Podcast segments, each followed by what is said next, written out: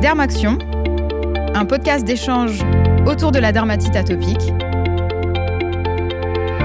réalisé par Fréquence Médicale et Pourquoi Docteur, en partenariat avec Sanofi. Bonjour à toutes et à tous et bienvenue dans cette série de podcasts Dermaction lors de laquelle nous allons vous aider à mieux comprendre la dermatite atopique pour mieux la traiter. Pour l'épisode d'aujourd'hui, nous allons nous intéresser à l'impact de la dermatite atopique sur la vie sociale des patients adolescents. Et pour en parler, je reçois le docteur Marc Pérussel, dermatologue au CHU de Rennes. Bonjour docteur Pérussel. Bonjour. Et je suis également avec Eva Dacosta, qui a 16 ans et qui est une patiente souffrant de dermatite atopique. Bonjour Eva. Bonjour. Alors Eva, euh, depuis quand souffrez-vous de dermatite atopique? Alors, je souffre de dermatite atopique depuis euh, mon plus jeune âge, donc environ vers 2-3 ans. Donc, chez moi, ça se manifestait par ma peau qui était très sèche et j'étais allergique euh, aux acariens, je le suis toujours d'ailleurs. Et en fait, j'avais aussi beaucoup de rhinite et arrivé au printemps, c'était euh, mes yeux qui commençaient à pleurer, je me mouchais, le nez qui coule, etc. Et le diagnostic a été assez rapide? Oui, par mon allergologue, ça a été très rapide. Elle me l'a diagnostiqué très rapidement. Très bien. Docteur Pérussel, quel est l'âge moyen du diagnostic de la dermatite atopique?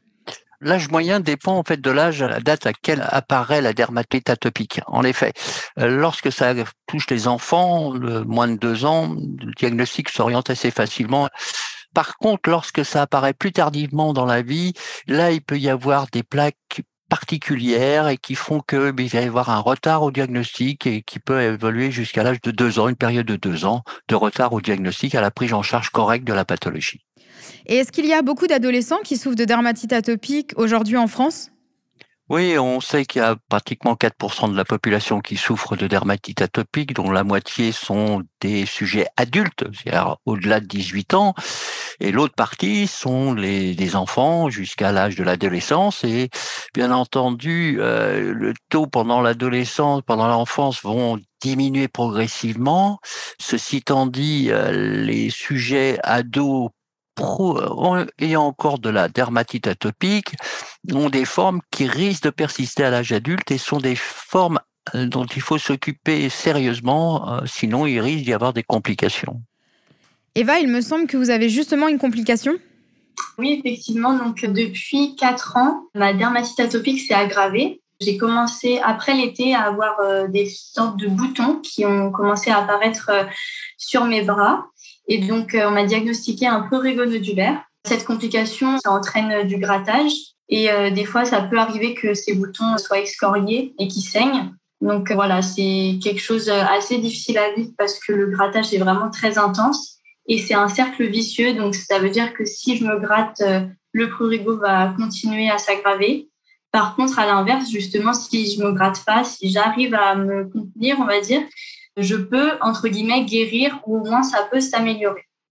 Docteur Pérussel, est-ce que vous pouvez nous en dire un petit peu plus sur cette euh, complication et est-ce qu'elle est fréquente? Alors effectivement, parmi les complications de la dermatite atopique, euh, la plupart des gens savent que c'est euh, la surinfection liée au grattage, que c'est la surinfection par le staphylocoque ou par l'herpès qui donne des formes sévères, ce qu'on appelle la forme Kaposi-Juliusberg, c'est-à-dire une invasion une diffusion des vésicules herpétiques sur le corps. Par ailleurs, il y a d'autres euh, complications, hein, la lichenification avec la peau qui s'épaissit, qui devient extrêmement dure, épaisse, rêche, et le prurigo de Besnier, le prurigo euh, atopique dont souffre Eva, et qui est une complication extrêmement difficile à soigner, sur lequel on fait actuellement beaucoup d'études. D'ailleurs, ça a été l'un des sujets du dernier européenne Académie de dermatologie euh, qui s'est déroulée à Milan, sur lequel il y a euh, toutes les hypothèses thérapeutiques qui sont ressorties. C'est pour vous dire la difficulté de prendre en charge parfois des pathologies euh, qui n'ont pas été correctement prises en charge assez rapidement. Et quand on parle du patient adolescent, justement, hormis les complications, quelle est la particularité de ce patient adolescent souffrant de dermatite atopique? Alors la différence avec un enfant, l'adolescent, il s'ouvre vers le monde extérieur, il va vers ses amis, il va vers l'extérieur, et à ce moment-là, il a une pathologie affichante qui va le perturber dans sa propre image, image personnelle, image qu'il reproduit aux autres. En plus du désordre euh, lié à l'insomnie et aux démangeaisons qui vont euh, altérer son caractère, à ce moment-là, il y a une forme d'introversion et euh, de retentissement sur l'état psychologique de l'adolescent et donc, si on arrive à traiter très précocement, on évite ces écueils à sa maturation affective psychologique normale. Eva, comment est-ce que vous vivez votre maladie au quotidien, dans la vie scolaire et même dans la vie sociale en général?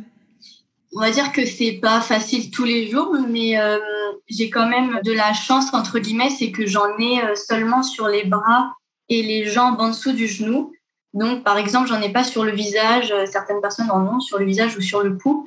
Donc, c'est vrai que, bah, par exemple, dans cette période de l'année, j'arrive à le cacher parce que bah, je me mets en pantalon avec des manches longues. Et puis aussi, il faut savoir que j'ai jamais reçu de moquerie. Donc, j'en ai depuis que je suis en classe de quatrième les gens sont plutôt euh, bienveillants. Ils, viennent me demander euh, de quoi je souffre parce qu'ils voient très bien que c'est pas normal d'avoir euh, ça sur les bras. Mais j'ai jamais eu de moquerie. Après, c'est vrai que je vais pas non plus. ça m'arrive d'être à manche courte, par exemple quand je fais du sport, mais c'est dans les cas vraiment où j'ai chaud. Sinon, je vais pas non plus mettre à manche courte tout le temps parce que bah, les gens regardent, n'osent pas demander, donc ils regardent des fois avec insistance. Mais euh, c'est vrai que quand je suis avec mes amis proches ou avec ma famille, euh, bah, je, je, vis et puis je, tant pis, je, me laisse à mon short et puis ça ne me dérange pas. Docteur Pérussel, la localisation est importante justement, non? Bien, bien sûr, puisque en fait, c'est une image de sa, son corps qu'on va dévoiler aux autres. Donc, euh, ce qu'on peut camoufler, comme l'a bien dit Eva, eh bien, il, il, trouve tous les subterfuges possibles pour pas que ça se voit. Ensuite, avec son entourage propre, proches et euh, ses amis, euh, bah, évidemment, ils ont une situation de plus grande liberté parce que les gens sont courants et que c'est rentré dans le normal, mais c'est surtout le regard des autres, comme elle dit, que c'est insistant, ils regardent la notion est-ce que c'est contagieux? Euh, tout ça, c'est perturbant dans le développement normal d'un individu, quel qu'il soit, mais il y a d'autres pathologies d'ailleurs, en dehors de la dermatite atopique, qui souffrent de ce même problème du regard des autres. Et c'est pour ça qu'il est important pour la qualité de vie d'Eva et pour son futur qu'elle soit prise en charge par des nouveaux traitements. L'impact de cette maladie euh, qui touche une population jeune, les adolescents, qui sont particulièrement atteints par le risque de tentative de suicide, de dépression et donc euh, il faut euh, absolument euh, écouter avec attention la plainte du patient et donc faire tout pour que ce patient soit pris en charge correctement et, avoir recours à toutes les thérapeutiques permettant de soulager le patient.